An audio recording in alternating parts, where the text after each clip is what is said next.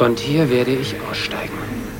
Metaphorisch, metaphysisch und wortwörtlich.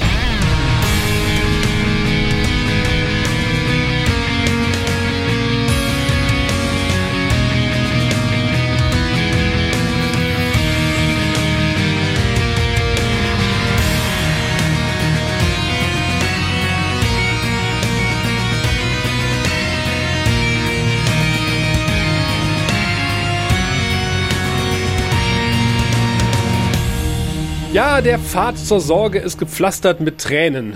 Wie Weiland äh, die Oma schon zu sagen wusste und äh, wie Weiland die Oma auch schon zu sagen wusste, der Esel stellt sich als letztes vor.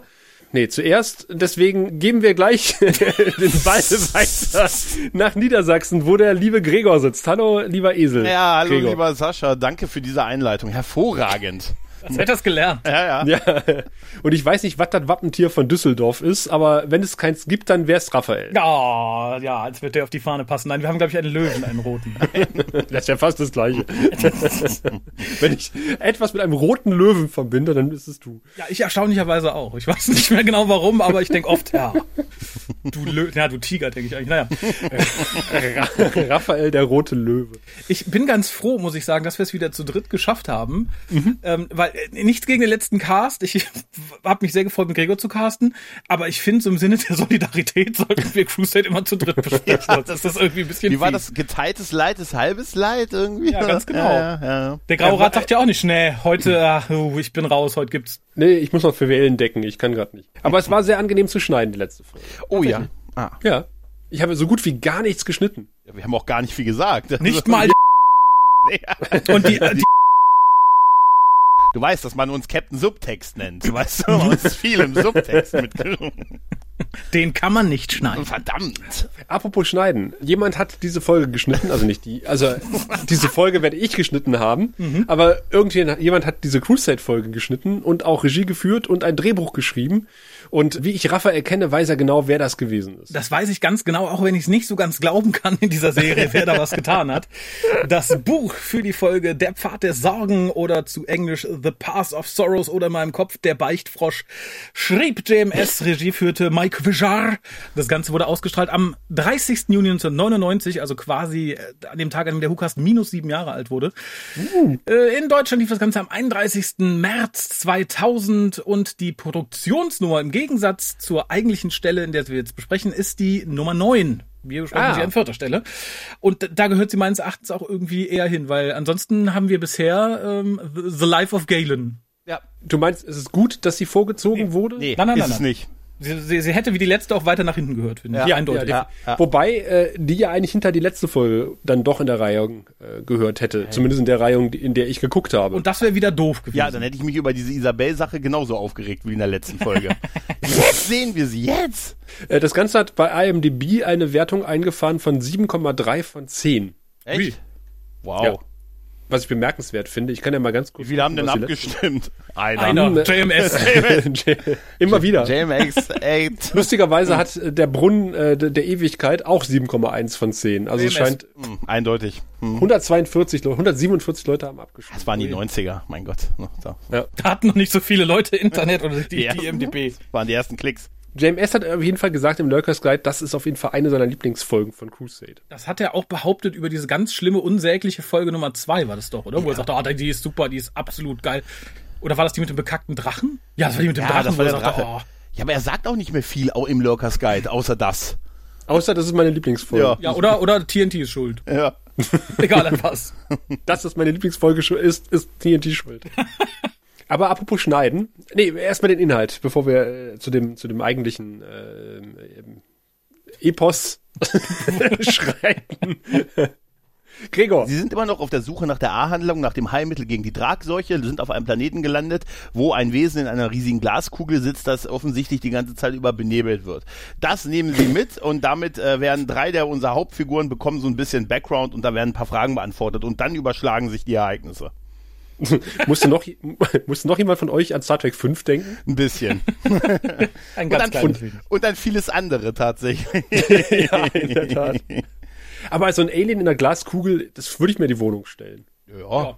Vielleicht nicht in der Größe, es sei denn, du hast eine sehr große Wohnung. Ja, also hier wurde die doch, wir haben den Dachboden ausgebaut. Ich sehe das schon recht. Aber Sascha, ich dachte, du fütterst ihn. Wer hat ihn in der Sonne stehen lassen? Gibt's doch nicht. Nach Mitternacht soll man ihm keine äh, Geschichten beichten. Äh, das wär, Das wäre übrigens aber ein, ein weiteres Merchandise-Ding, was ich mir gegebenenfalls gekauft hätte. So eine Miniaturversion davon mit einer kleinen Nebelmaschine drin. Ja, oder äh, so ein Stuhl, der in so einer Kuppel ist mit einer Nebelmaschine. Man kann sich reinsetzen. Und wenn der Chef kommt, macht man die Nebelmaschine an. wo ist er denn? Keine Ahnung. Ich vergebe dir, Chef. Das ist auch geil. Du suchst doch nur Vergebung. Was ich aber mal gelernt habe, ist, dass man Schwenk auf Schwenk nicht schneidet. Und genau das machen die am Anfang der Folge. Wir sehen quasi eine hier doch einigermaßen ordentlich gerenderte Excalibur einen Plan um einen Planeten fliegen.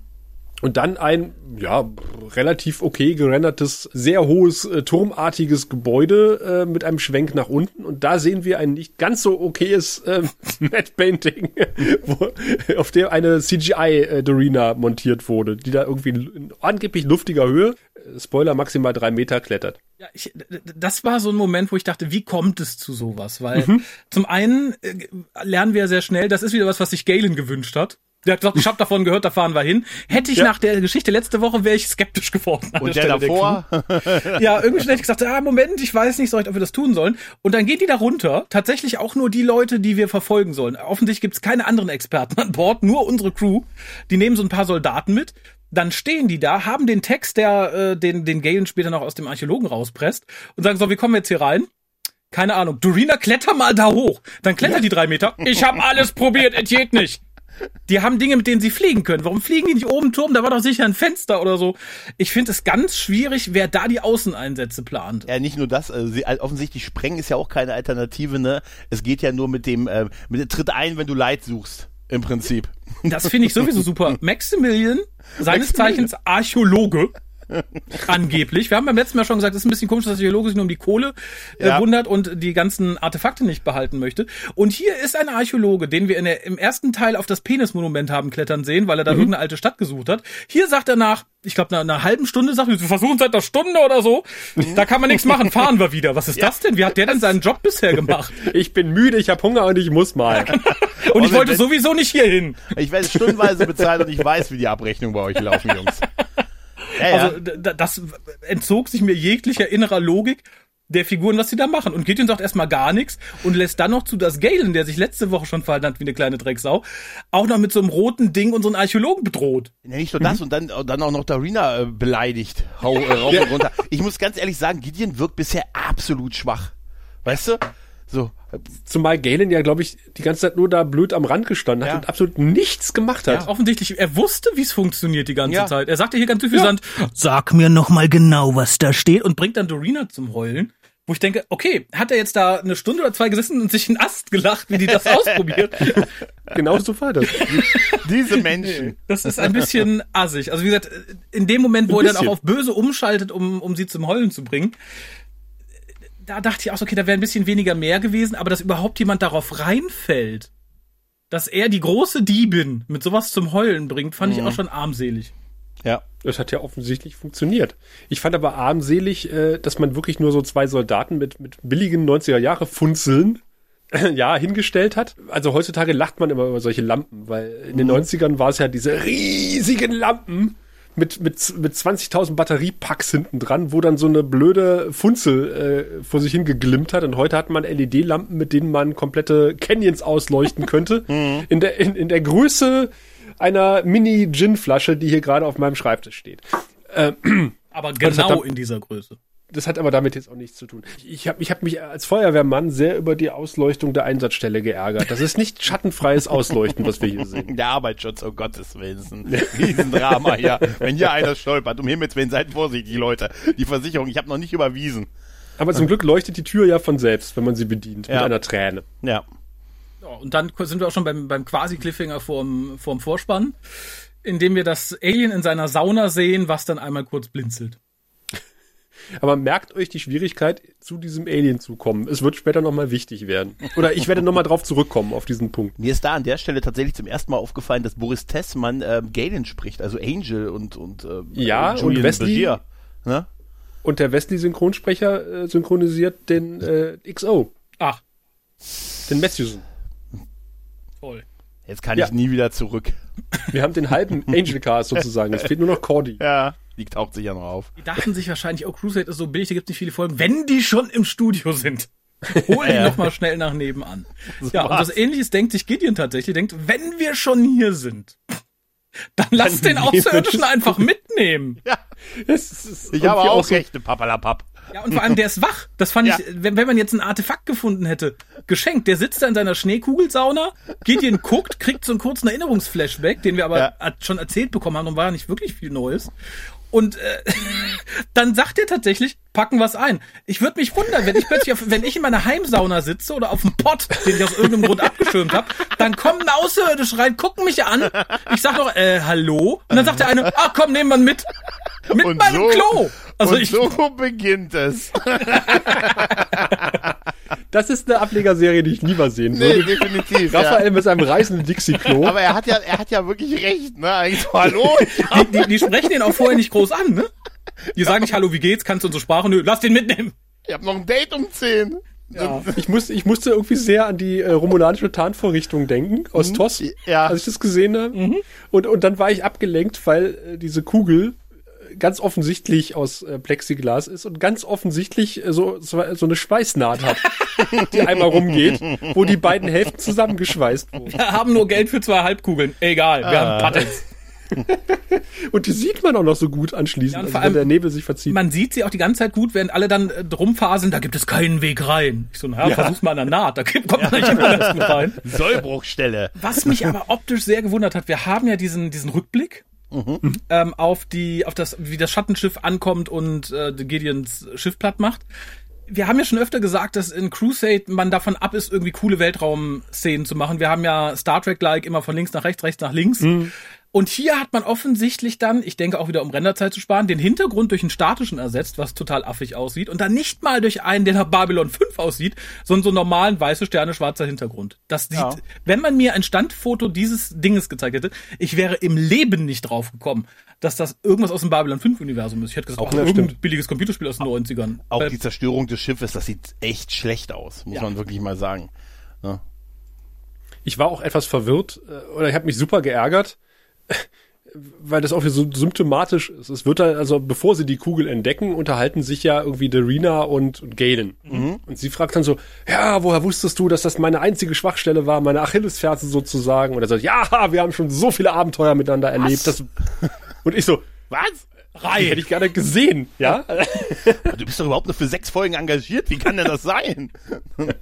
die, die Gespräche wirken eh sehr komisch. Auch das nächste, da musste ich mich ein bisschen wundern, wahrscheinlich ob meiner Erziehung, weil sie redet dann mit, mit, mit, mit, mit Maximilian darüber, dass Gideon ja so der Typ ist, der nie jemanden zurücklässt, der allen hilft. Das wäre ja komisch. Das ist doch nichts Besonderes, oder? Ich Ja. bin so erzogen worden, dass man Leuten hilft. Und ich finde auch jemanden beim Kacken einfach mit samt Klo mitzunehmen, fällt jetzt nicht unter die Kategorie irgendwie Lebenshilfe leisten. Das wäre geil. Und das Alien im Hintergrund vorbeigetragen wurde und ja, er ist ein Held. Er ist ein totaler Held. Seht ihr, ich habe kein Toilettenpapier mehr und statt dass er mir einfach welches bringt, trägt er mich zum Toilettenpapier.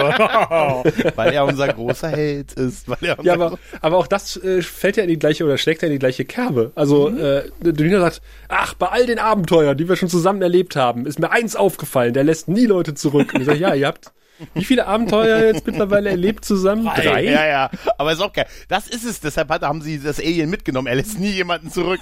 Ob er will oder nicht. Das könnte auch eine Entführung sein. Nehmt ihn mit, aber ich wohne hier. Ich nein, nein, du nie- kommst mit.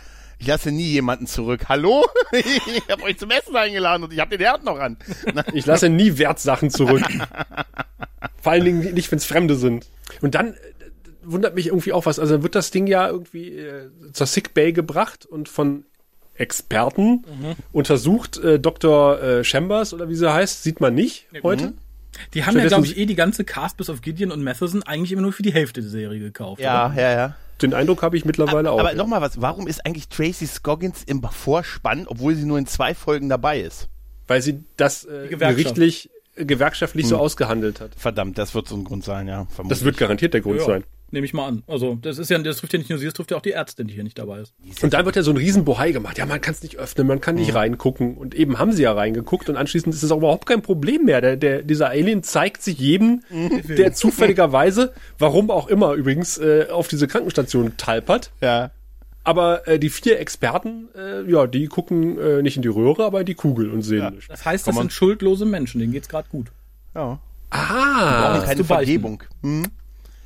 Okay. Gut, das lasse ich gelten. Ja. Würde ich mal, also, hm. das, sind ist für mich auch die Mediziner. einzige Erklärung, dass, äh, dass, Ja. dass der Beichtfrosch irgendwie so ein geheimes Feld aussendet, was halt Leute, die irgendwie große Schuld empfinden, dann zu ihm hingehen. Sonst habe ich keine Erklärung, dass die der Reihe nach da antanzen. Äh, Das meinst du jetzt auch der Grund, warum der Segelohr-Alien am Ende auftaucht, oder? Ja, ja, ja. Ich, ja, ich glaube, ich, je nach, nee, also auf dem Schiff. Ich glaube, Ja. das Segelohr-Alien sucht ver vermutlich irgendwas. Aber ich nehme mal an, dass das unterschwellig alles Leute sind, die Probleme haben. Der hat ja, angeblich auch. Ne? Also ich, ich glaube, das ist die Intention des Frosches, dass er Leute von ihrer Schuld befreien möchte. Wie der Papst. Und, und dann sinniert man noch drüber, äh, naja, könnte ja Hilfe brauchen, weil es eingesperrt ist. Und dann dachte ich so, naja, aber ich sag mal, wenn, mich- wenn mich äh, mehrere Staffeln Star Trek 1 gelehrt hat, dass man, dass dann das äh, Energiewesen, die eingesperrt sind, vielleicht auch mit ohne, nicht ohne Grund eingesperrt sind. Einmal das, einmal das. Und er hat uns noch eine Botschaft hinterlassen. Eure Atmosphäre ist giftig. Was heißt das bei uns? Keine Ahnung. Keine Ahnung. Kauderwelsch. Mach mal auf und frag. Nee, Könnte ja aber, sein. na, und vor allem, er wirkt ja jetzt auch nicht so, als wäre er raus. Nee. Man, man Ja, hat ihn ja seitdem nee. auch mindestens einmal schon gesehen, da hat er da ganz gechillt gesessen, die Leute angeglupscht. Ich, und nicht von innen gegen die Scheibe geklopft. ja, genau. Ich bin nicht auf die Idee gekommen, dass der da irgendwie große Probleme hat. Wer aber große Probleme hat, ist Galen, denn er, er findet den Ausgang der Bahn nicht und fährt ganz fährt viel im rum. Kreis. 120 Sachen die Stunde. Fährt er schön durchs Schiff. Aber das ist ja eigentlich auch ganz, ganz nett. Ich meine, wer das mal, äh, wenn man- in, in Berlin äh, ist, freiwilligerweise, der kann sich mal in die Ringbahn setzen und äh, auch mal ein paar Runden um Berlin drehen und wird wird da, dunkel. Wird da auch äh, interessante, sagen wir mal so, interessante Menschen sehen im, im, Laufe des Tages. Die, insofern ist es schon spannend, äh, aber Das wird ja später auch erklärt, warum er das macht. Ne? Dieses, Ja, ja. Dieser, man ist gefangen und gefangen fährt man immer im Kreis. Finde ich eigentlich so als Bild gar nicht schlecht, Ja. weil es wird später auch nochmal aufgegriffen mit einem Ja. sehr unnötigen Rückblick für die Leute, die den Anfang verschlafen haben. Aber ich finde es tatsächlich irgendwie komisch. Wir haben halt so ein riesiges Schiff, das extra diese Bahnverbindung braucht. Und offenbar fährt sonst niemand mit dem Ding. Das wirkt jetzt nicht, als wäre es belebt. Wenn ich da denke, was auf Babylon 5 los war zum Teil. Ist das gerade die Nachtschicht? Hängen da nur vier Leute rum oder so? Das fand ich, ähm, hm, ja, ein bisschen, ein bisschen unsinnig. Schön Ja, fand ich allerdings, schon. was Galen sagt. Ja. Dass er halt tatsächlich sagt, er lehnt halt im Endeffekt so einen Plan und ein Design unseres ganzen Lebens ab.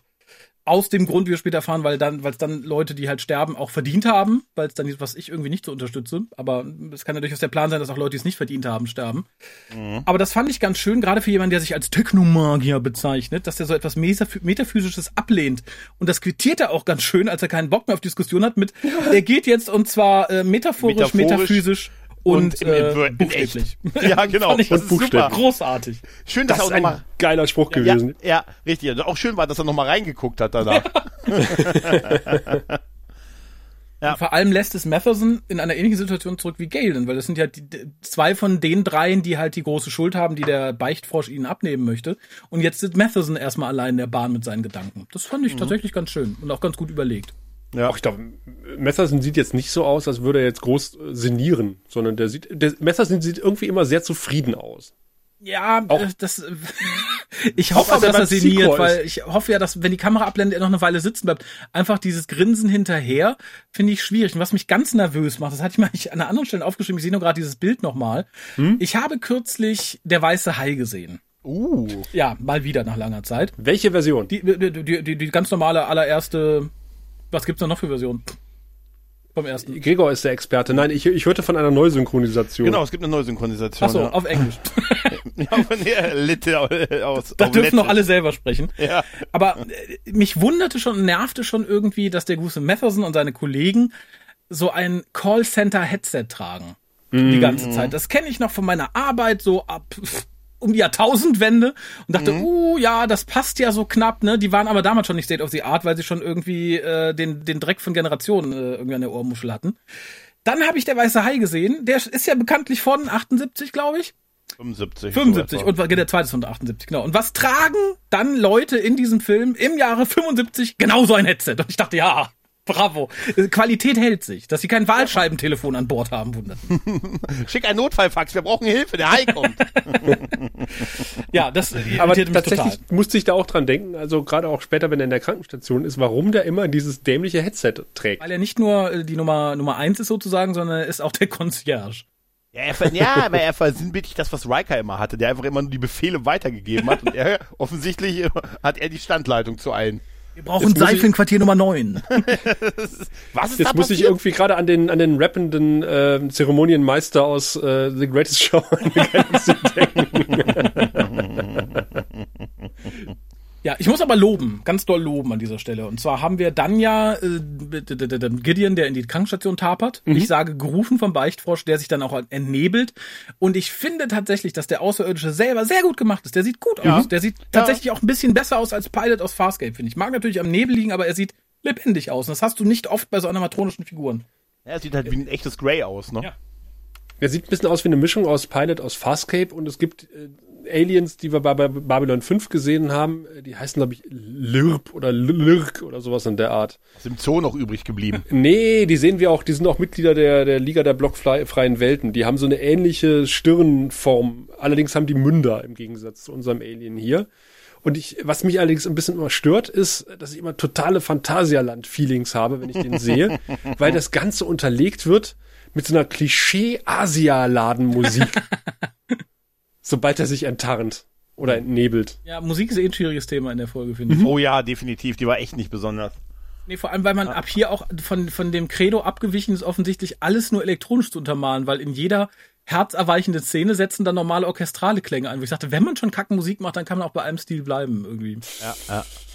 Aber das hat man gelassen und ja, Gideon kriegt jetzt ein paar Rückblicke an den Schädel gedonnert. Beziehungsweise auf der Cerberus. Wir. Die Cerberus wird angegriffen und Gideon hat den Job, du steigst mal aus und dann guckst mal von draußen, wie der Schaden ist. Während das ist auch ein geiler wird. Job, oder? Ja, vor allem, so.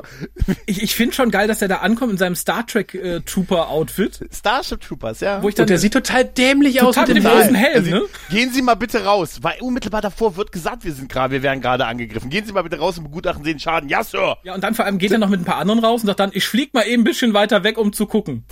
30 Meter, dreht sich um und dann geben sie Gas. Dachte ich mir auch. Ja, das war doch Kalkül, oder? Also zum, zum einen finde ich den Angriff des Schattenschiffes sehr hässlich inszeniert. Da, ja, furchtbar. Die, die sahen ansonsten gruselig spannend aus, kamen so von schräg oben. Hier fliegt es von links nach rechts, fängt an zu schießen. Das ist doch auch nicht das Design, was wir kennen von den Schattenschiffen. Das ist das ja so ist ein ja auch Mix kein Schattenschiff. Äh, ja, aber komm, es soll ein Schattenschiff sein. Er, JMS wurde gefragt, was ist das für ein Schiff? Und hat er gesagt, das werdet ihr noch rausfinden im Laufe der Serie. Ja, der Sack.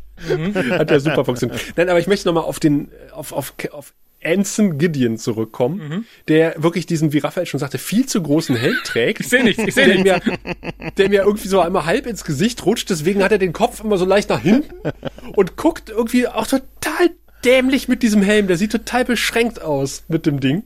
Obwohl er so ein Kinn, so ein Kinn äh, äh, ah. Dings hat. Wie nennt sich das denn? Ein Kinngurt. Mhm. Aber trotzdem passt ihm der Helm hinten und vorne nicht. Und angeblich ist das Ding ja zehn Jahre her. Mhm. Ist, äh, der äh. ist sehr gut gealtert oder sah sehr jung, mhm. schon sehr alt aus, der gute Gideon. Ja, und dann habe ich noch ein, ein, weiteres Problem damit. Es wird gesagt, er ist Fähnrich Gideon, also Anson Gideon. Mhm. Es wird, glaube ich, auch später, als er dann irgendwie wieder zurück äh, äh quasi gerettet wird und verhört wird von seinen Vorgesetzten, wird der äh, Präsident Pike, äh, Pike. äh, siehst du, das hast du es schon. Mensch, Präsident Clark, Mann. wird der Präsident Clark erwähnt. Präsident Clark ist äh, Präsident geworden am 1. Januar ähm, 2258. Ich werde es nie vergessen. Ja. Äh, 59, Entschuldigung. Ja, äh, 2259. Äh, Waffenbrüder spielt 2267. Das heißt, äh, zwischen diesen Events sind gerade mal acht Jahre vergangen. Und wie realistisch ist es, dass Fähnrich äh, Gideon innerhalb von acht Jahren zu einem Raumschiff-Captain wird, der offensichtlich seit mindestens zwei Jahren mit einem Exploitory Vessel unterwegs ist. Darf ich dir von, den, von dem legendären Captain James Tiberius Kirk erzählen? Dieser Mann schaffte es noch schneller. ich habe, ich habe erstmal, ich habe, äh, ich habe nachgeguckt, äh, ihr Lieben. Gut, es gibt natürlich nirgendwo äh, Referenzen, weil JMS das mit diesem Militärgedöns genauso wie wir irgendwie auch nicht so richtig auf der auf der Waffel hat, auf der Pfanne. Mhm. Ich habe aber als weil es logischerweise sich ja meistens auf die USA bezieht. Einfach mal da nachgeguckt, wie es ist. Und du brauchst in der Regel zwei Jahre musst du dienen, um äh, vom, vom Ensign zum Lieutenant Junior wert zu werden. Vom Lieutenant äh, Junior zu Lieutenant musst du zwei Jahre haben. Von Lieutenant zu Lieutenant Commander musst du drei Jahre haben. Lieutenant Commander Commander drei Jahre. Commander zu Captain drei Jahre und mindestens 21 Jahre Diensterfahrung. Das heißt, äh, alles in allem wenn du wirklich auf dem Fast Track bist, brauchst du 13 Jahre, um befördert zu werden von Ensign zu Captain. Das sind hier acht, selbst wenn, wenn Gideon sein, seinen letzten Tag als Ensign hat hier. Ja. ich hab Und einen Tag vor seiner Beförderung ein steht. Tag vor seiner, nee, das war der Tag seiner Beförderung. ich habe nachher noch was für Sie. Ich will nicht raus. rein. Ja, ich werde sie befördern. Mit Zwinker, Zwinker. Ich, äh, ja, man mag vielleicht, er sieht ja auch schon älter aus, als ich mir einen Ensign so vorstelle. Sein, das ist irgendwie zweiter Bildungsweg, das glaube ich nicht. Äh, insofern ist er vielleicht mal degradiert worden. Vielleicht war der schon oh. Lieutenant Commander oh. und hat dann des ja, Captains äh, Hund in die Mikrowelle gesteckt versehentlich. Und dann hieß es so, sie werden jetzt mindestens für die Zeit von einem Jahr äh, zum Ensign degradiert und kriegen einen viel zu großen Helm. Ja. Den viel zu großen Helm ist, ist die einzig logische Erklärung, Raphael. Es zeigt doch auch irgendwie, dass sie keinen Bock auf den haben, weil sie funken ihn nicht mal an, bevor sie gehen. Das finde ich so geil. Ja, aber was, was machen die denn dann? Eigentlich gibt's ja in dem Moment keinen Angriff. Der kommt ja dann erst nochmal und dann geben sie einfach Hackengas. Ja, genau. Na, also da ist ein Schiff, das wird ihn schon auflesen. Fahrt! Ja, aber das, das wohl der vielen. Vielleicht hat er bei ihm noch Pokerschulden und hat gesagt, ja, wenn wir hier, Sie schulden, Ihnen schulde ich noch viel Geld. Könnten Sie mal kurz draußen den Schaden begutachten? Ja, wir erfahren ja später, dass Gideon gut pokern kann. Offensichtlich ja, ja, war das. Ja, das ist, lasst, ja. lasst Gideon nicht an Bord, lasst fliehen. Der schuldet, äh, ich schulde dem noch 200 Credits. Das kann ich mir nicht leisten. naja, also auf jeden Fall, diese Zerstörung sieht einfach nicht aus wie 99. Weißt du, ich sag's mal wieder, da war Matrix. Das sah echt, da war Babylon fünf, fünf Jahre vorher schon deutlich weiter, finde ich. Ja, sehe ich genauso. Ja, ja, und, und, dann, und dann ist da unglaublich viel los in diesem Raumsektor, ja, oder? Ja, mhm. ja, ja. Die Dreiecke. Die Frogs. Die, die, die, Frogs. Ja, es ist eindeutig die aber, Frogs. Aber bevor die Frogs kommen, fragt er nochmal seinen Computer, wie viel Sauerstoff er hat, ladida, das kennen wir ja alles. Und dann finde ich aber das Bild sehr schön, wie er äh, quasi uns den Rücken zuwendet und vor so einer Galaxie schwebt. Das ist ein ja. total schönes Bild. Das würde ich mir tatsächlich auch irgendwo mal aufhängen. Ja. Dann Vielleicht nicht im Wohnzimmer, aber zumindest auf der Toilette. Aber auch da muss ich In der sagen, Hoffnung, dass ich nicht von Captain Gideon beim Kacken entführt werde. Ich lasse nie einen zurück. Aber auch da muss ich sagen, so nett das Bild auch irgendwie ist, es ist wieder so eine statische Fotografie, vor die wir den CGI-Raum angesetzt ja. haben. Ja, Und es sieht nicht aus wie der Babylon 5 Weltraum. Kein nee, Stück. Es sieht aus stimmt. wie, keine Ahnung, aus Nom dem Schulbuch. Wie normaler Weltraum. Ja. ja, so wie man ihn halt aus Star Trek mal kannte oder aus dem Schulbuch, aus schlechten Aufnahmen. Aber das hat für mich halt nichts von der Ästhetik, die Babylon 5 so vorangetrieben hat. Richtig. Also wo ich total lachen musste, war, als er dann diesen Notruf abgelassen hat und gesagt hat, hier, bitte retten Sie mich. Ich bin der Einzige, der für die Gefallenen noch reden kann. Dachte ich mir, ja, dann halten wir an. also, da dachte ich, was soll denn das? Das, das erinnert mich ein bisschen, habt ihr Pulp Fiction gesehen? Ja, ja, klar. Wo dann der Reporter um sein Leben bettelt und sagt, ich erzähle eure Geschichte, ich erzähle eure Geschichte. Und ich dachte dann, hoffentlich hat er keine Kamera an seinem Anzug. Natural Born Killers, Mann. Ja, ja, natürlich. Was habe ich gesagt? Ah, nee, oh, natürlich Natural Born Killers. Was sage ich denn? Es gibt einen Überlebenden. Die Kameramann. ja, das Nein, aber ich, das war super. Ich rede für die Gefallenen. Was? Ja, dann drehen wir um. Einer dreht ja um. Einer nimmt ihn ja auf, ja. ne? Galen. Galen, der ihm auch kurz begegnet und sagt, hier, setz dich, trink dich. Oh mein Gott, wo hast du denn diesen Helm in der Größe her? das finde ich aber tatsächlich schwierig, weil wir sehen danach, ja. also auf, auf mehrfachen Ebenen, weil danach sehen wir ihn bei seinem Vorgesetzten im rauchigen Detektivbüro sitzen, der ihm halt eine lange Rede hält, dass sie ihm eigentlich nicht glauben, dass das mhm. alles nur Idiotie war. Was ich aber ganz schwierig finde, er hat den Namen dessen, der ihn aufgelesen hat mit Galen angegeben, der steht so in den Akten. Ist ihm das dann nicht komisch vorgekommen, als er dann den Namen Galen das erste Mal gehört hat? Ja, vor allem, ja, er, er, sieht ihn doch. Ja, er, ja, er sagt, er erinnert, sich, er, er erinnert sich nicht. Er sagt, er weiß auch nicht mehr, ob das ein Mensch war. Ja, das ist ja das Komische, weil er ihn ja gesehen hat. Ja, aber ich denke mal, Galen hat ja Technomagie an ihm verübt und darum hat er Teil seines Gedächtnisses gelöscht. Das ist, ja, danke für seinen mitnimmt. Das dachte ich auch erst, aber das schien mir auch sehr logisch. Und dann sagte er aber, sein Name war Galen. Und ich dachte so, what the fuck? Warum? Wie? Was? Ja. Also wir Technomagier, wir können das Bildergedächtnis löschen und äh, sonst leider nichts. Aber ich glaube, da ist er schon ein bisschen auf jünger geschminkt. Ja. Äh, wo er auf dem Schiff da ja, seinen, ja, seinen ja, Helm abnimmt, äh, der nicht zu groß ist. Und ich muss auch noch mal drauf zurückkommen. Ich finde diesen, diesen Raumanzug irgendwie sehr pfiffig, weil der, der hat halt, sieht aus wie so aus alten Planetarien die Projektoren auf, auf allen so, so Kugeln quasi. Und das ist, äh, das ist total äh, sinnvoll, weil das alles kleine Düsen sind, ganz offensichtlich. Das heißt, du kannst dich mit diesem Raumanzug halt äh, in alle möglichen Richtungen recht flott drehen bei Bedarf. Ja.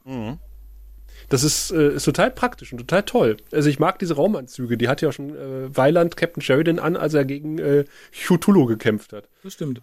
Aber den Vorgesetzten, den finde ich irgendwie toll. Tatsächlich. Also Ja. optisch finde ich ihn toll. Also mit seinen komischen äh, blau, äh, blau, blau-grauen Haaren, äh, grau, grau, blond-grauen Haaren und seiner Brille, die er auch wirklich äh, meisterhaft einzusetzen versteht.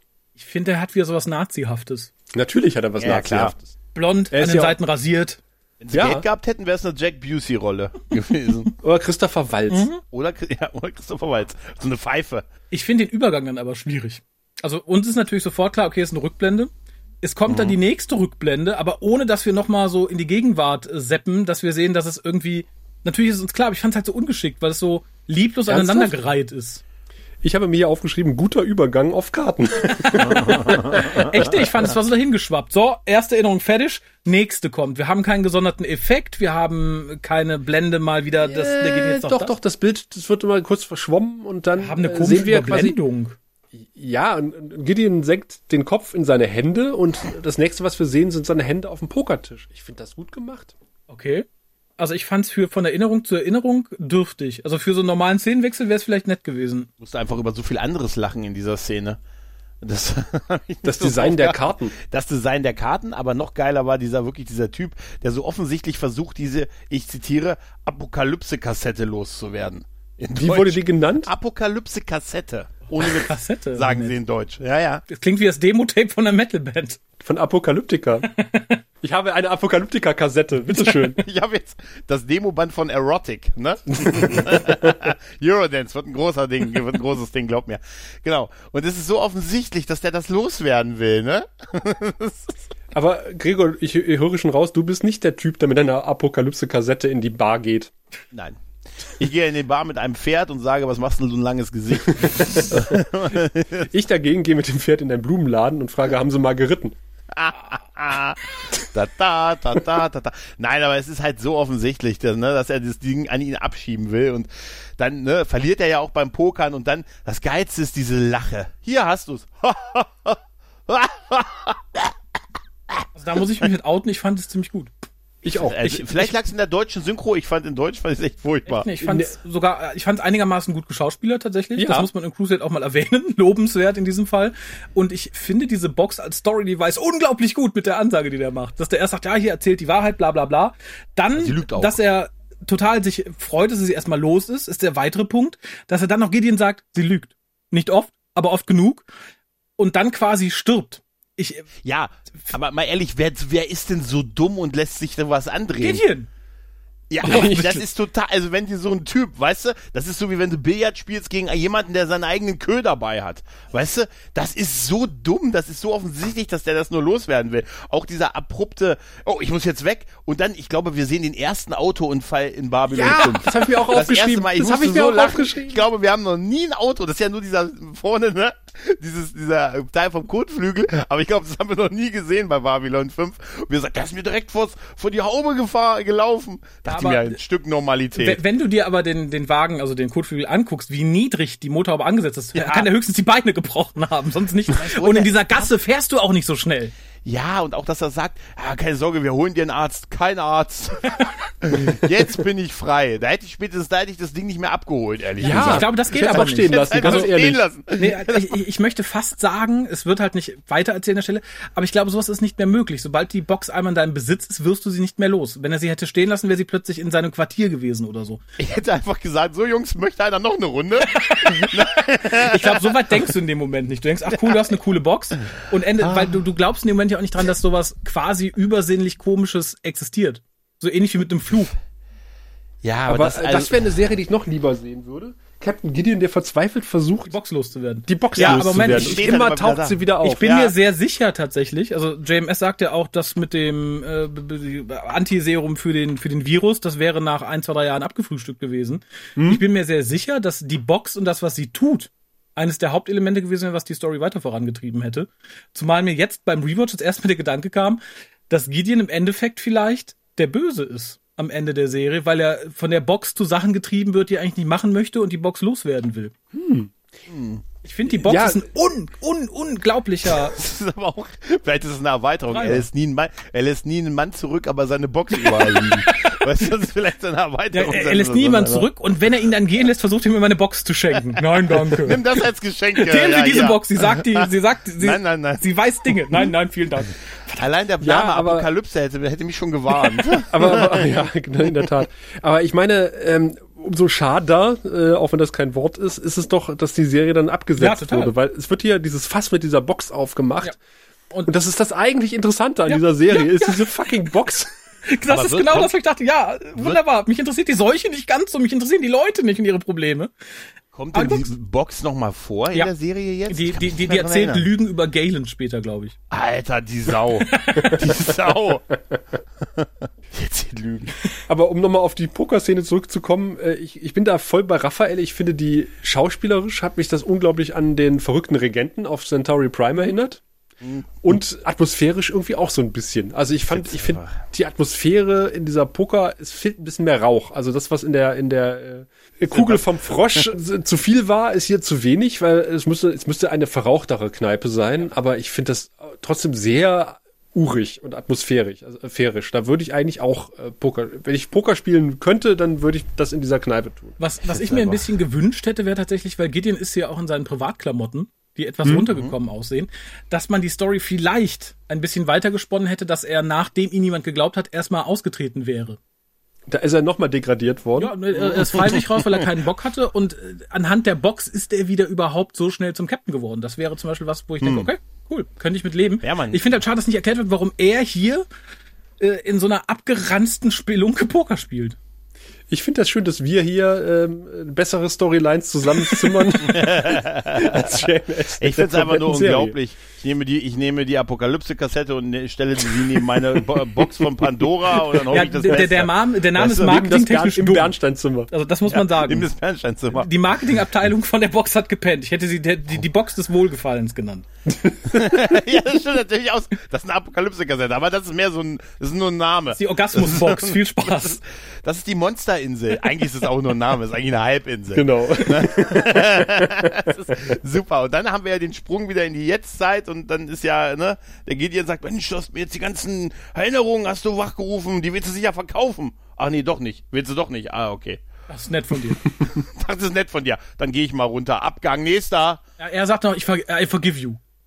Ja. Sagt er noch. Ich dachte, ich finde es übrigens sehr komisch. Ich weiß nicht, ob es, woran es liegen kann. Wir hören den Außerirdischen nicht, sondern wir, wir erraten nur, was er sagt anhand der hart gekodeten Untertitel. Ja. Was, was machen denn No. arme blinde Leute in dem Fall? Die lesen die Unter... Ah, nee, die geht ja gar nicht. Ja, ich, New York. also da kannst du natürlich auf die Audiodescription hoffen, aber ich find's halt komisch, wenn dann der Mann, der mir erzählt, was passiert, sowas beschreiben muss. Du hörst den Außerirdischen aber nicht. Der Außerirdische sagt nothing. Was? Es gibt, äh, es gibt tatsächlich einen bösen Gag von, ach, ich weiß nicht, wer heißt, jemand, der so ähm, Bauchrednerfiguren macht. Und der berichtet, sagt, das ist wirklich passiert. Er schämt sich ein bisschen dafür, dass er äh, bei einem Event, wo eine ganze Gruppe von tauben Leuten in der ersten Reihe saß, was er schon sehr böse fand, dass du taube Leute zu einem Bauchredner schickst. Und die hatten halt, Irgendwie schon, ähm, ja. die, die hatten halt so einen, einen, einen, einen Gebärdensprachenübersetzer. Und irgendwann hat er sich einfach Spaß draus gemacht, nur noch den Mund bewegt und nichts gesagt. Und in dem Moment sehen halt die tauben Leute, dass der Mann da auf der Bühne redet, aber ihr Übersetzer fängt nicht mehr an zu übersetzen. Und daran erinnerte mich das ein bisschen. Das erinnert mich an eine Geschichte, die Robbie Williams erzählt hat. Äh, Bei einem Konzert hat er gesagt, jetzt alle aufstehen, alle aufstehen. Und alle sind aufgestanden bis auf die VIP-Section. Und da hat er gesagt, auch ihr faulen Säcke da in der VIP. Und dann hat er die immer, und jetzt dreht euch alle um und jetzt boot sie aus, sie sollen gefälligst aufstehen. Und irgendwann hat er gesagt, der Manager an der Seite wurde immer nervöser. Und dann irgendwann hat er den Hinweis bekommen, das ist dann, äh, die, die, da sitzen die, die, ne? nee, da sitzen die Rollstuhlfahrer. Oh, oh Gott. Ja. Aber wie gesagt, ich finde die, die, die Wahl, den Außerirdischen hier sich mitteilen zu lassen, seltsam, sehr seltsam. Vor allem, du hörst Ja. überhaupt nichts. Entweder hätten wir dann auch nichts lesen sollen und hätten aus der Reaktion von Gideon und Co. Vielleicht hat man gemerkt, oh, die Schauspieler waren so lahmarschig, da können wir nicht draus schließen, was der gesagt hat. Ähm, ich finde die Wahl, das einfach durch Untertitel zu machen, total befremdlich. Das habe ich noch nie irgendwo so gesehen. Noch nie. Ja, in der Tat. Also Crusade betritt hier völlig neue Wege. Ja, wie der, das wohl der weiter- Sorge. Wie das wohl weitergeht. Wie das wohl weitergeht. Und dann, wie gesagt, äh, ich, ich kaufe Raphaels Erklärung, dass, äh, dass der äh, Frosch in der Kugel äh, die, die sorgenvollen Leute anzieht. Weil anders kann ich mir nicht erklären, dass äh, Matthewson nun ausgerechnet zufälligerweise mit Headset äh, in der Krankenstation vorbeischneit. Moment, er ist der Concierge, ne? Er fragt, ob der Frosch Toilettenpapier braucht, habe ich schon mal gesagt. Aber sein Headset ist jetzt weiß. Er hatte vorher ein, äh, ein schwarzes. Schwarzes, ja. Er scheint Wechsel, je nach Stimmung. Das ist ein Stimmungsheadset, weißt Das du? Wochenende. Ei, nee, jetzt hat er, jetzt hat er ein weißes. Oder, Ah, nee, oder, oder, sprich oder er nicht hat an. Porridge zu Mittag gegessen. Aber ich finde es sehr schön, wie, wie er durch den Nebel aus der Sicht der Kugel quasi gefilmt wird. Ja, das ist cool. Ja. Wenn die Asia-Musik nicht wäre. Ja. Und dann sind wir ja in einem ziemlich Psychor. lieblos eingerichteten äh, Psychor-Büro, was, glaube ich, aussieht, als hätte man die, die, die, die Wand mit der Tür aus dem gleichen Material wie den Schreibtisch mal eben schnell zusammengezimmert. Ja, aber der, der Gang, wo auch die schönen Obey-Schilder hängen, das ist tatsächlich auch in der Folge gewesen mit Besta. Tatsächlich diese Gänge. Sahen die auch Ja, schon aber so billig super. aus? Das, ja, es sieht schon super, aber dafür haben sie sich Gary Graham geleistet, Mann. Der Mann, der Alien Nation und Mantis veredelt hat und später dann noch ein Vulkanejahr bei Archer Prize spielen durfte. Ja, am, Den Ambassador Vulkan. Soral. Ja. Ja. Ja. Und wusstet ihr, dass er äh, sowohl heißer Kandidat als äh, Captain Cisco als auch als Captain Janeway war, als noch nicht klar Echt? wird, Okay. war, dass das eine Frau werden soll? Echt? Das hätte ich gut gefunden. Weiß ich. Also Janeway. Ja, äh, Cisco äh, bin ich ganz froh, dass es nicht geworden Ja, ja, ist, aber definitiv, ja. aber, ähm, Und er hat eine Band, die heißt Sons of Kirks. Sehr schön. Ja. Was macht er in dieser Genau. Band? Wenn du jetzt sagst Musik, lege ich auf. Er spielt die Apokalypsen-Kassetten. Ah, ja. Rückwärts. Dann kommen die, kommen die polonischen Botschaften. Auf jeden Fall erteilt er ihm ja den Auftrag hier zu. Wir haben ja, wir haben ja eine Gefangene, eine abtrünnige Telepathin und dein Job ist, weil du bist ja auch so ein starker Telepath, du darfst sie alle zwei Stunden spritzen. Das ist ein super Job, ne? Aber Das wie ist begeistert der ist. Da sitzt er da vom, vom, vor seinem Chef und so. Äh, ja, John, du, wir haben eine besondere Aufgabe. Oh ja, ja, ja, besondere Aufgabe. Ja, ja, ja. Du darfst hier der, der, der Gefangenen äh, jeden, die alle zwei Stunden eine Spritze setzen. Äh, Cool, ja. Und dann, ist auch geil. sobald er rauskommt, so, äh, scheiße, das bin ich der Pillenboy. Das, das war ja mal Lüther eigentlich für angedacht, ne? ja. Ja. Aber, Aber- Patricia Thalmann konnte nicht, ne? Die konnte nicht und hat auch äh, sechsmal so viel Gage verlangt wie die gute Frau Ward, die äh, Susan Ward, glaube ich. Nicht Laila Ward, aber sie ist auch nicht mit ihr verwandt. Ich habe extra nachgeguckt. Genau. Obwohl sie aus Großbritannien kommt. Großbritannien. Hat sie sicher mal bei Dr. Who mitgespielt, da waren sie alle Ah, dabei. Nee, ich kenne sie nicht. Das ist auch die Zeit, wo Dr. Nee, Who hat gerade nicht lief. Nee, hat sie auch nicht. Nee, sie hat auch schon in den 80ern äh, diverse Sachen gemacht. Und dann nach 2005 wieder, aber äh, Aha, aha. nichts, nichts mit, äh, mit Doctor Who. Sie hatten von 89 bis 2005 eine Pause eingelegt. Und dann, Ja, und Übrigens sehe ich gerade in der IMDb-Trivia, dass die Helme tatsächlich die aus Starship Troopers sind. ja, es ist so. Es ist die, es sind die, die haben günstig die und danach haben sie sie an Firefly weitergegeben. Das ist tatsächlich so. Nein, das ist tatsächlich so. Stimmt. Das ist wirklich so. Die sind danach zu Firefly gewandert und dann wer war, da verlor sich ihre Spur. Das ist wie das Scully in Akte X, die dann irgendwie ab der zweiten Staffel den, den Anzug, äh, den, den äh, Outbreak-Anzug von Dustin Hoffman getragen hat, weil sie dieselbe Größe hat er. ist tatsächlich so, ja. Sehr schön. ja, ich fand im Übrigen, also JMS sagt ja, dass die, ich glaube, es war diese Szene mit Matheson, die sehr stark, dass die sehr stark gekürzt wurde, weil sie so dialoglastig Ja. war. Ich finde aber, das, was hier passiert, geht so unglaublich schnell. Das kann ich doch keinem Ja. abnehmen, weil Ja, ja. im ersten Moment ist er ja. noch der begeisterte super Psycho-Man, dem man die Spezialaufgabe gibt. Dann lässt er sich kurz von der Alten begackern, die sagt, nee, die werden uns alle töten, gucken Sie mal im Computer. Dann guckt er in diesen stark leuchtenden Computer, den total anleuchtet, das wird total aussehen. Möchte ich doch mal sagen, das tut kein Computer. Wie kommt man auf die Idee? Die müssen alle blind so sein in gefreut, der als ich die Zukunft. Szene gesehen habe, habe ich gedacht, jetzt wird Raphael ausrasten vom, vom Bildschirm, während er angeleuchtet wird. Ja, wenn, wenn nicht, Aber je- wenn er nicht angeleuchtet jetzt wird, der Raphael wurde Oh, nicht je- angeleuchtet. Ich hatte keinen Matheson auf meiner Stirn, der die Frau auf der Stirn hatte, dessen Foto er auf dem Monitor gesehen hat. Nein! Ich war ja traurig, dass wir nicht nochmal Byron gesehen haben als unter den Verstorbenen. Der hätte doch da auch reingehört. Eigentlich Ich bin mir auch ziemlich sicher, dass das irgendwelche Crew-Leute von, von Crusade sind oder Stock-Footage. Ja, Stock-Footage, der, der Fuchs, der verwesene Fuchs. Was soll der denn sagen? Ja, sie sagt, sie sagt ihm halt, äh, die haben, die töten alle und pipapo, das weißt du vielleicht auch selber, aber möchtest du nicht einfach frei sein? Das ist ja das, das ihr ganzes Argument. Möchtest du nicht lieber frei sein? Ja, wenn du das so sagst, ja. Eigentlich schon. Hast Ja? recht. Ja. Bisher nicht, Ja. aber jetzt schon. Ich wollte immer schon Pilot werden. Ja, es geht halt super schnell, ne? Beim, beim zweiten Mal spritzt er sich schon nicht mehr. Ja. Ja, das Ja.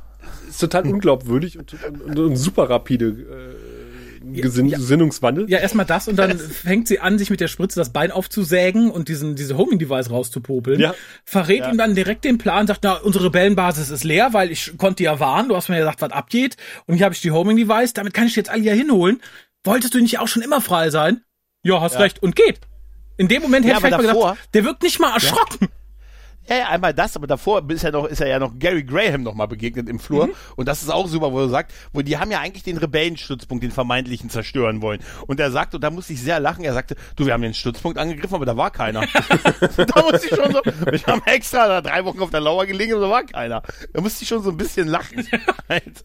Und ich musste nicht lachen, sondern wenn, wenn doch dann aus Verzweiflung, warum keiner beim Seacor, die ja eigentlich die, die paranoidesten Menschen im Universum sind, äh, offensichtlich auf die Idee kommt, diese Zelle mal irgendwie Video zu überwachen, wo eine Person drin liegt, die man als gefährlich erachtet.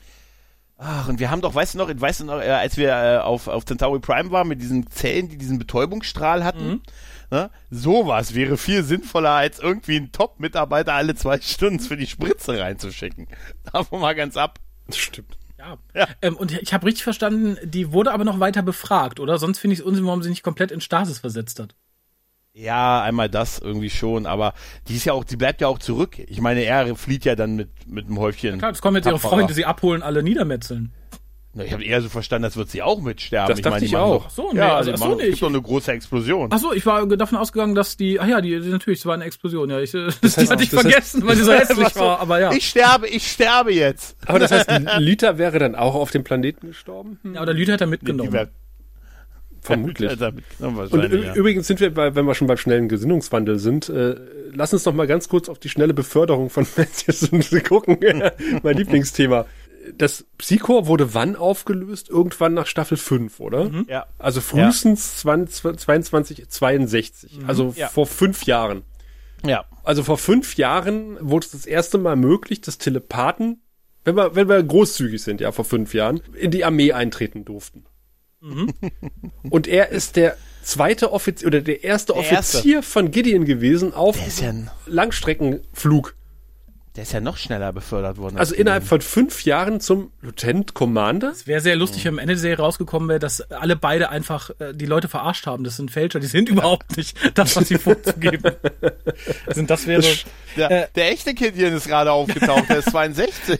Oder das ist wie bei, bei The Orville, äh, es treten so wenig Telepathen in die Armee ein, dass die quasi auf den Ja, Extreme das- Fast Track kommen. das wird, ja, das wird bei ihm ja gesagt, dass er der Erste und der Einzige irgendwie ist, der zum Militär Das so wollte ich gerade sagen gegangen und ist. vielleicht rechnet Ja, man ja. auch die Erfahrung im Psychor schon als einen gewissen Grad an. Vielleicht hat er im Psychor den und den Grad erreicht. Genau. Man sagt, naja, da waren sie quasi Lieutenant schon, dann können sie hier mindestens. ja, gut, das kann sein. Das kann tatsächlich sein. Oder Psycho-Jahre sind wie Hundejahre. weißt du, das ist das auch. Aber ich glaube, das mit dem angerechnet sein, das kann ich schon, das, das das Ja, doch, Sinn stimmt. Das gibt's irgendwie. bei der Bundeswehr Ja. auch. Wenn du da jetzt, Ja, äh, sag ja. mal, als, als, als Arzt dich beim medizinischen Dienst verpflichtet, äh, steigst du quasi auch als äh, Oberstleutnant ein oder sowas. Also, äh, Auch geil, oder aber- wenn du einen Führerschein im Ausland machst, der wird ja auch anerkannt. Auch geil war, wo Graham sagte, und wenn wir mit denen fertig sind, mit den Verrätern, dann nehmen wir uns wieder die Normalen vor. Für die, die es ver- für die, die es vergessen haben. Weil wir sind die Bösen, nicht, dass ihr jetzt Mitleid mit uns habt. Ja, alles gut. Sie haben da was unter der Nase. Was? Wo? Aus das Kochen. Ja, aber äh, wir sehen dann ganz schnell, dass auch dem guten Matheson verziehen wird.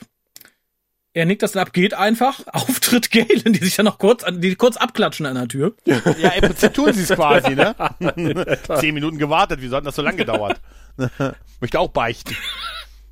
Das fand ich super. Und da fand ich aber ganz schön tatsächlich, dass wir, also bei Galen mal wieder sehen, dass er sehr viel mehr weiß als der Rest, weil er sagt direkt, ah, ich kenne dich. Ich hab dich schon mal gesehen. Äh, und macht dann für uns den Erklärbär, indem er sagt, ja, du lebst doch von Trauer äh, die, in anderen und bla bla bla. Das fand ich aber ganz gut, weil auch ähnlich wie bei den Quallen, von denen er sagt, ach, die fliegen einfach weiter, wenn wir nichts tun, die dann aber angefangen haben, das Raumschiff zu poppen, vertut er sich hier auch so ein bisschen. Ich finde es ganz schön, dass die Technomagier zwar immer so als überlegen dargestellt aber auch gerade er als sehr fehlerhaft, weil das Alien sagt dann, nee, nee, ich lebe nicht von der Trauer und der Sorge der Leute, ich lebe von der Vergebung. Und ich finde, das ist ein großer Unterschied. Und ich finde schön, äh, dass das hier mal so zurechtgerückt wird. Wie ist das biologisch entstanden? Du lebst von Essen, du von Vergebung. Naja gut, ich meine, guck dir viele Monster bei Star Trek an, die von Furcht und sonst was leben. Ich glaube, das ist, äh, äh, Vergebung. ja. Guten Tag. Richtig Einmal geil Vergebung, bitte. äh, so, so ein Wesen wäre, was von Fremdscham lebt. Von Äh, Exposition. das gibt ja. es tatsächlich. Es, es, es gibt ja so eine schöne Vampirserie, deren Name mir gerade nicht einfällt, obwohl ich gucke gleich nochmal nach, wie sie heißt. Vampire Diaries. Ja, nein, eine gute, eine, eine, eine Comedy-Serie, die auch auf Filmen basiert. Ähm, Äh, ach, äh, ja, ähm, äh, Zimmer, ähm, vier ja. Zimmer, Küche, Saal. ja, genau. What We Do in the What Shadows. We Do in the Ja, Shadows. ja. Die Serie dazu Ja. ist sehr, sehr lustig. Die ist nämlich, ich finde sie besser als den Film. Und da, und da gibt es einen Okay. emotionalen Vampir, der kein richtiger Vampir ist, sondern der genau von sowas lebt. Davon, dass er Leuten auf den Keks geht, dass er in ihnen Fremdscham auslöst. Und das ist halt sehr, sehr lustig. Ist auch echt geil. Er ist ein Energievampir. Genau. Ne? Das ist total anstrengend. Das ist, das ist richtig, richtig großartig tatsächlich. Und das so als Lebewesen wäre ganz nett. Aber er ist dann halt derjenige, der irgendwie Leute ganz lange über seine Hobbys, über seine Hobbys erzählt, das uns nicht interessiert, über Steine sammeln, der äh, Gesangswettbewerbe für äh, untalentierte Leute ausruft, weil die Leute sich alle fremd schämen. Es, zumindest kriegt dann der gute Galen gesagt, hör mal, dir muss ich nicht verzeihen, du musst dir selber verzeihen. Das fand ich wieder ein bisschen viel geschwurbelt, weil das, finde ich, entbehrt jegweder Grundlage. Da hätte auch genauso gut das Wesen ihm vergeben können. Ich finde, das, was Galen hier Probleme bereitet, ist qualitativ zwar auf einer anderen Ebene, aber ähnlich auch von außen zu verzeihen, wie bei den anderen auch. Ja, ich war ein bisschen abgelenkt, Ja. äh, denn ähm, von, von, von Galens Mantel, den ich ausgesprochen hübsch finde. Ja, aber ich finde, Galen, das sieht man am Ende, als er geht. Ich finde, Galen sieht immer ein bisschen aus, als wäre seine Hose oder sein Mantel zwei Nummern zu klein. Das sieht aus, als wenn ihm tierisch die Eier abgedrückt werden, weil er die Beine immer so ineinander hält und so und immer so geht Ach, wie eine okay. Geisha. Ich weiß nicht, Ich habe, warum. ich, ich habe das in äh, 1,2-facher Geschwindigkeit geguckt und dachte, es lag daran, dass er so komisch läuft. Aber äh, ähm, ich muss schön, fairerweise das sagen, sagst. ich auch, darum weiß ich nicht, ob es vielleicht wirklich daran lag. Aber er macht sehr kleine Schritte, als hätte er Angst, dass ihm ein Ei dann endgültig abfällt. ja, das tut bestimmt weh bei jedem Schritt. Ja, aber es ist vielleicht auch irgendwie was, was Mystisches. Das ist so wie bei Mönchen, die sich selber geißeln, müssen sich die Technomagier ein Ei abklemmen. Apropos Geißeln und Wehtun, mir tat äh, die, die nächste Szene etwas weh. Äh, die? Rückblende. Mit, der, mit Dornröschen in einem Bett mit, mit einem abgeranzten Vorhang, der verdeckt wird von einem richtigen Vorhang. Ja, aber ganz ehrlich, ich weiß echt nicht, was ich davon. Das ist halt diese Isabel, in der die Folge vorher noch das ganze Schiff entführt wurde im Prinzip. Ne? Und ich meine, okay, ich kann verstehen, dass er sie liebt, weil die, die himmelt ihn ja total an. Ne? Also das ist ja wirklich, das hört ja gar nicht mehr auf. Ne?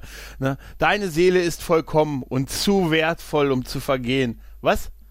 das, ist echt, das ist- das ist schon echt, da habe ich auch irgendwann abgeschaltet bei dem schwülstigen Gequatsche von ihr, ehrlich gesagt. Ich finde es ganz nett, dass, dass sie nochmal auftaucht. Ich finde es, wie gesagt, ein bisschen ungünstig, dass es jetzt so.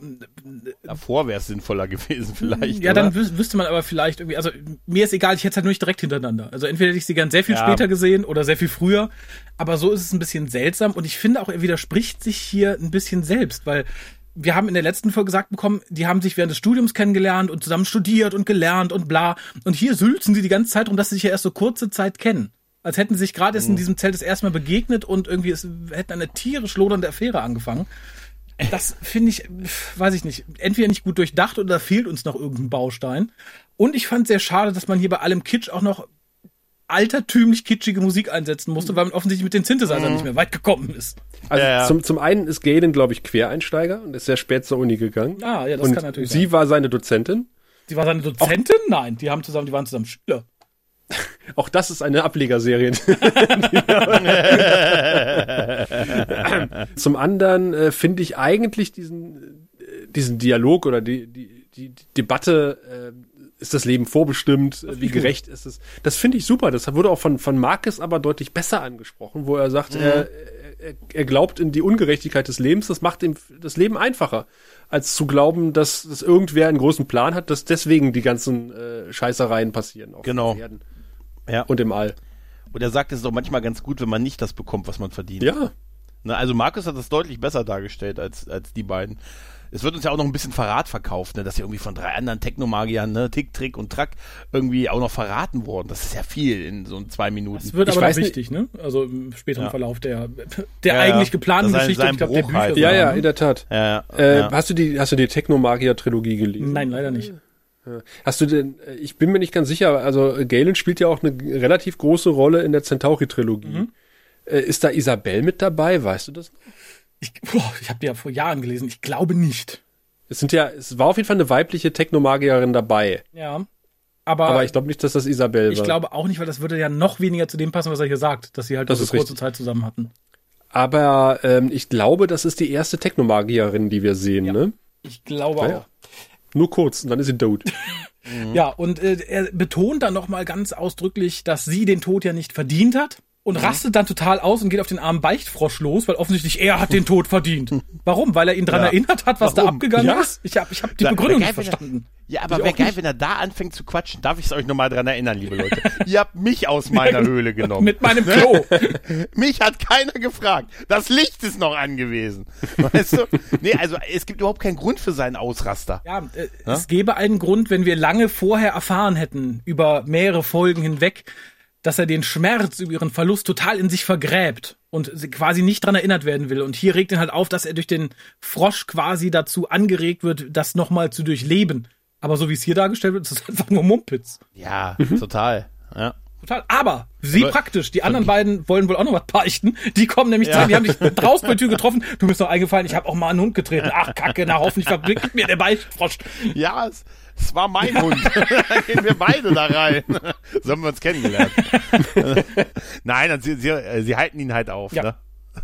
Und ähm, schön war dann, dass das auch, das ist quasi kein Konflikt mehr sagen, du, du, du. Ist aber jetzt nicht nett. Nö, hast recht, geh mal. Galen geht. Und dann äh, sagt er sich Gideon, wir bringen den zurück. Warum? naja, der gehört dem, der ihn braucht. Und wieder, ich dachte, was ist das Ja. denn? Das ist doch kein Ding. Das ist doch, das ist nicht die Apokalypse-Box. Das ist doch der arme Beichtfrosch. Der sitzt auf seinem Klo. Du kannst nicht sagen, wer immer ihn braucht, soll ihn haben. Bitte. Ja, aber so, jetzt werde ich, erst werde ich entführt, jetzt werde ich versklavt, oder was? Dass er den nicht bei Ebay reingesetzt hat. Beichtfrosch. wer ihn braucht. Nur dreimal benutzt. Ja, 17 Credits oder das Gegengift gegen die Seuche auf der Erde. Dankeschön. Das wäre super. Super netter Kontakt jederzeit wieder. Ich weiß, da hat man wohl gemerkt, oh, wir haben noch fünf Minuten. Wie bringen wir das denn jetzt zu Ende? Ja, ja. Ja, sie bringen es ja total schnell zu Ende. Sie stellen ihn im Prinzip wieder hin, wo sie ihn herhaben. Genau, ne? sorry. Ne? Und dann, dann steht man aber in Fashion-Lederjacken diesmal dann da. Ne? Und hat noch so, sieht auch aus, als hätte man noch den, den alten Tost-Rekorder in der Hand. Das fand ich aber tatsächlich, das Set war ja nicht schön, aber ich fand das, wie sie dann stimmungsvoll vor der Kugel stehen, das war optisch irgendwie ganz nett. Das fand ich Ja, äh, doch genau, ganz genau. gut zu, anzusehen. Der hätte sich Tim gefreut, weil die Kugel lila ist. ja. Und sie erzählen sich halt gegenseitig, dass sie zum ersten Mal seit Jahren wieder mal eine Nacht durchschlafen konnten. Gemeinsam. Und wär Und geil? ähnlich ich wie weiß. die Leute vor der Tür der Krankenstation gewartet haben, heben sie dann ab und es hat offensichtlich schon jemand im Orbit gewartet, um auch dem Beichtstoff Ja. gegenüberzutreten. Denn es landet ein äh, tatsächlich auch für diesen kurzen Auftritt gar nicht so schlecht geschminkter Außerirdischer. Ja, Wobei der vermutlich aus Resten zusammengesetzt wurde, aber ich fand ihn wirklich gut. Der dann auch jetzt beichten geht. Und ich finde es schön, dass das so gezeigt wurde. Wenn es wirklich nicht die Toilette vom Beichtfrosch ist, dann ist doof. Der kann nicht mehr in Ruhe abputzen. Da kommt jemand, also wenn der den jetzt auch noch mitnimmt.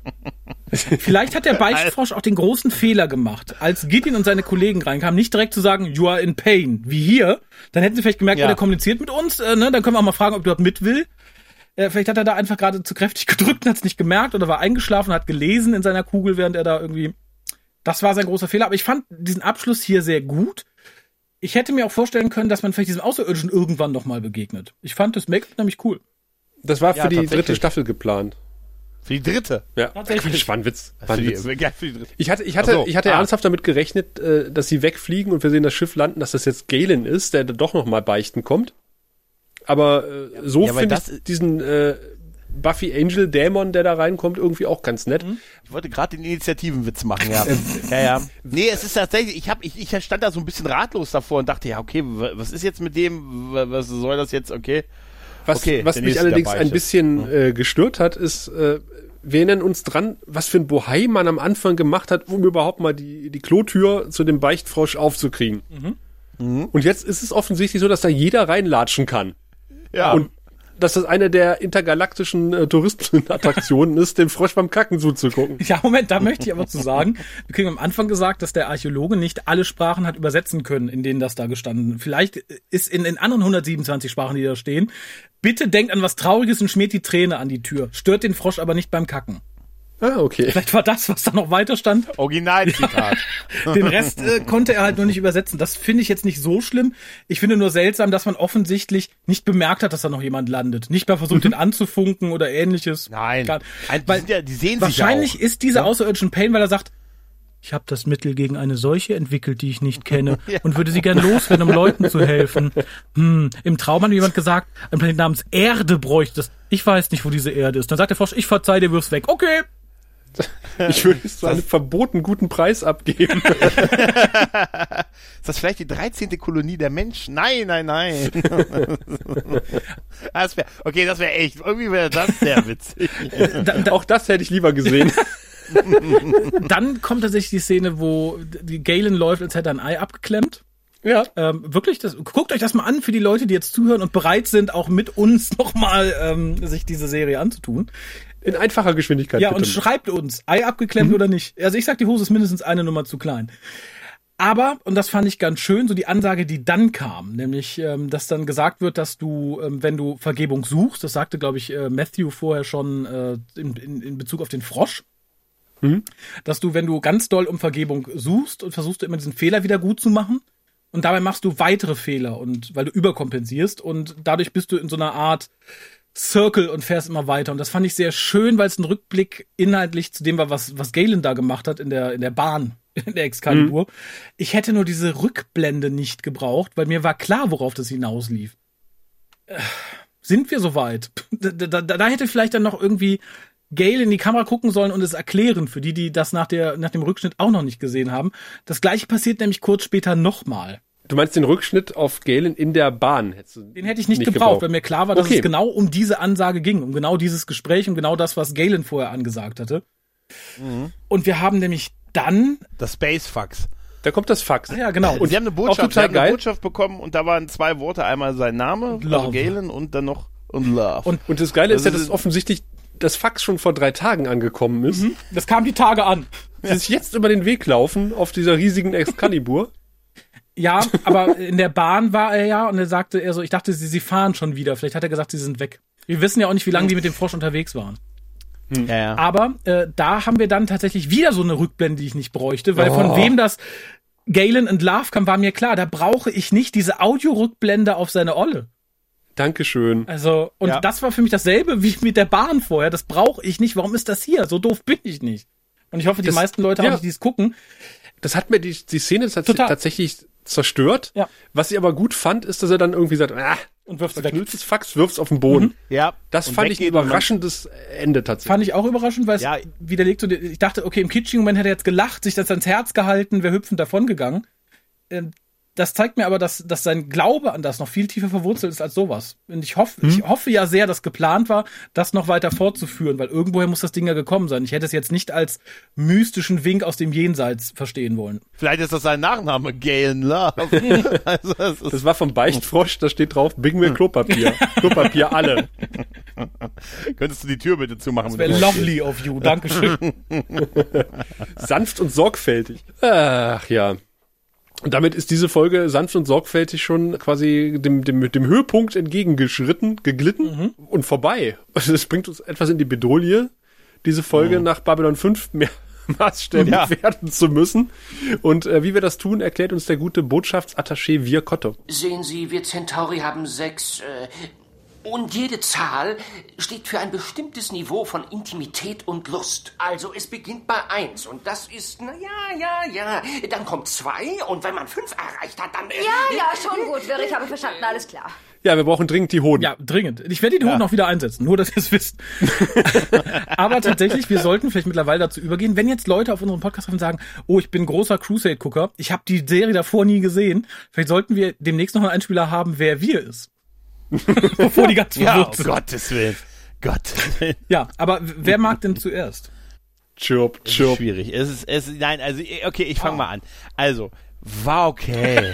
also, es war ganz ehrlich, es gab ein paar, paar schöne Momente, es gab auch ein paar schöne Effekte. Ich fand die Hintergrundgeschichte von Gideon, äh, also was wir da gesehen haben, ganz gut, aber ich muss an einigen Stellen, ich habe wirklich unfreiwillige Lachszenen äh, für mich, also Sachen, wo ich sage, die haben das ernst gemeint, aber da kann ich wirklich nur loslachen, wie mit dieser, mit, mit der Übergabe, mit dieser Kassette und so. Äh, Das, da denke ich mir, das kann die doch nicht ernst gemeint haben. Es wirkt zum Teil für mich immer noch wie eine Fanfiction-Serie. Ne? Also das ist so, als hätten Fans von Babylon 5 noch mit noch weniger Geld das gedreht.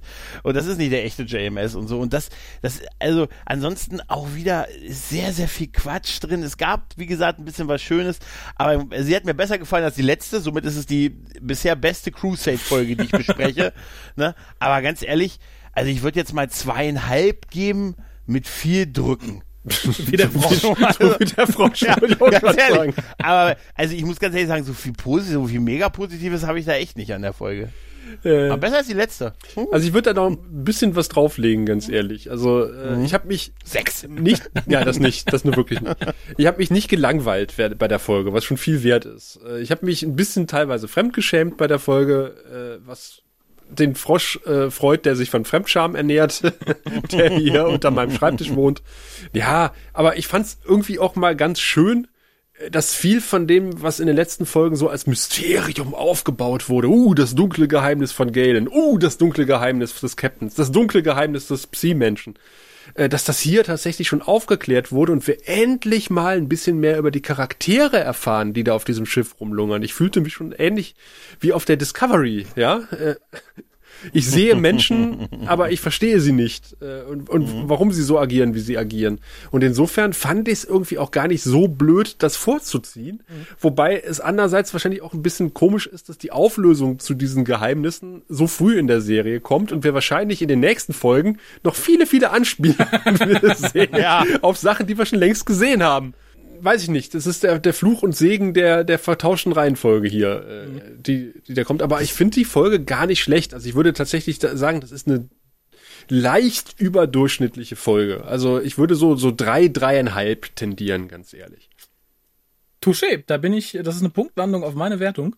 Sehe ich nämlich ähnlich. Also ich habe jetzt tatsächlich gemerkt, ich erinnere mich natürlich nicht mehr an jede einzelne Crusade-Folge, aber an die erinnere ich mich noch, weil ich da irgendwie so einen Softspot für habe, weil ich auch die Sache mit der Box toll finde, die das erste Mal hier angesprochen wird. Ich bin total bei Sascha, dass es ganz klug war, das vorzuziehen, weil man den Charakteren ein bisschen Tiefe verliehen hat, was ganz wichtig war. So Leute wie Dorina oder äh, Maximilian, die sind mir wurscht. Da, da sehe ich nichts. Also dagegen haben Galen und Gideon Form bekommen. Ob die Form mir selber gefällt, ist eine andere Sache, aber die nehme ich als Lebewesen mittlerweile wahr, nicht nur irgendwie als Charaktere in einem Drehbuch. Ich mag die Folge, weil sie viele, viele gute Ideen hat, die ich gerne einzeln in Folgen weiter angesprochen gesehen hätte, das leider hier nicht passiert ist. Also ich finde ganz gut, dass die Sache mit der Schuld gut aufgearbeitet angesprochen wurde. Ähm, ganz viele Kleinigkeiten. Ich mag den Beichtfrosch als Figur total gerne. Ich finde schön, dass hier das erstmal dieses Mysterium mit dem Schiff gesät wird, was ja später noch hätte wichtig werden sollen. Dann aber irgendwie draufgegangen ist, äh, dass, wie gesagt, mit dieser Box der Grundstein meines Erachtens für viele weitere Staffeln gelegt wird. Insofern bin ich auch bei der 3,5. Selbst für Babylon 5 wäre das ein bisschen überdurchschnittlich. Da habe ich in Babylon 5 Folgen gesehen, die mich sehr viel mehr gelangweilt haben, wo ich sehr viel häufiger die Hände über dem Kopf zusammengeschlagen habe.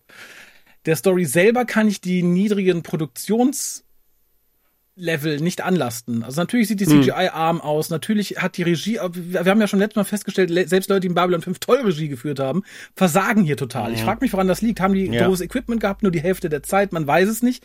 Insofern möchte ich das jetzt nicht so stark in die Wertung einfließen lassen, was, was den Inhalt angeht. Und für Crusade ist es für mich mit Abstand bisher die beste Folge. Äh, Ich weiß nicht, was noch kommt und bin ich unsicher, aber ich würde da auch 4,5 bis 5 Hoden in den Raum hinterher rollen lassen. Ah, okay, du warst bei Hoden. Ich Ernst? bin gerade zusammengezuckt, Ja, ja. Nee, nee, nee, nee, nee, Penisse Ja, ich habe einen Moment lang auch. Was der hat. Da, Ihr müsst mir diesen Umrechnungskurs nochmal erklären, bitte. Na, die sechs Hoden sind halt so, ein Hoden, die schlechteste Crusade-Folge, sechs wären die Top-Crusade-Folge, die es wäre. Und für mich kommt das relativ nah an das, wo ich sage, ja, da hätte ich erstmal mit leben können, wenn es in der ersten Staffel so weitergegangen wäre. Ja, da bin ich dann auch wieder voll bei dir. Also da würde ich auch dann in der Hodenwertung viereinhalb geben, tatsächlich. Das ist so bisher die beste äh, Crusade-Folge und äh, man weiß ja nicht, was danach noch kommt. Ich habe furchtbar Das Angst vor der stimmt nächsten, muss ich sagen. ja. Und ich habe furchtbar Angst, Ja. weil ich weiß, dass ich sie besprechen muss. und ich habe furchtbar Angst, wenn ich auf die IMDb-Wertung gucke, die nämlich niedriger ist als die hier heute, nämlich 6,8 und sie wurde geschrieben von äh, oder Regie geführt äh, wurde von John Doe. Don Tony Nee, Doe. Ton- Tony Doe, Tony ja, genau. Doe. Ob das was Gutes zu bedeuten hat, man weiß es nicht. Das werdet ihr erfahren, wenn Raphael sie besprechen wird in der kommenden. Alleine. Alleine. Aber er hat Brian Thompson dabei, also das zählt auch ein bisschen. Und ich werde Herr Damenbesuch dabei. Also es kann nur gut werden. Uh. Ja, Tja, damit können wir es beenden. damit kann man zumindest ein bisschen Lust auf die kommende Folge. Das ist ein schönes letztes Ja. Wort. Nackt. Der nackte Raphael mit unserer Frauenbeauftragten. Ach, du bist Ja, ja, nackt. natürlich. Also, aber eigentlich bin ich immer nackt, aber in der Folge betone ich es mal. So, Bilder im Kopf, damit lassen wir euch jetzt alleine. Schaltet auch beim nächsten Mal wieder eins ein, wenn es heißt, willkommen beim deutschen Crusade Podcast. Der grausige Rat. Der Graus. Nacktfrosch-Rat. Podcast in liebevolle Hände abzugeben. Macht's gut. Ciao. Ciao. Du findest den Grauen Rat im Internet unter www.der-graue-rat.de, unter facebook.com slash grauerrat und at graurat bei Twitter. Nimm Kontakt mit uns auf unter goldkanal at der-graue-rat.de. Benutze das Plugin auf unserer Seite oder ruf uns einfach an unter 0355 547 8257.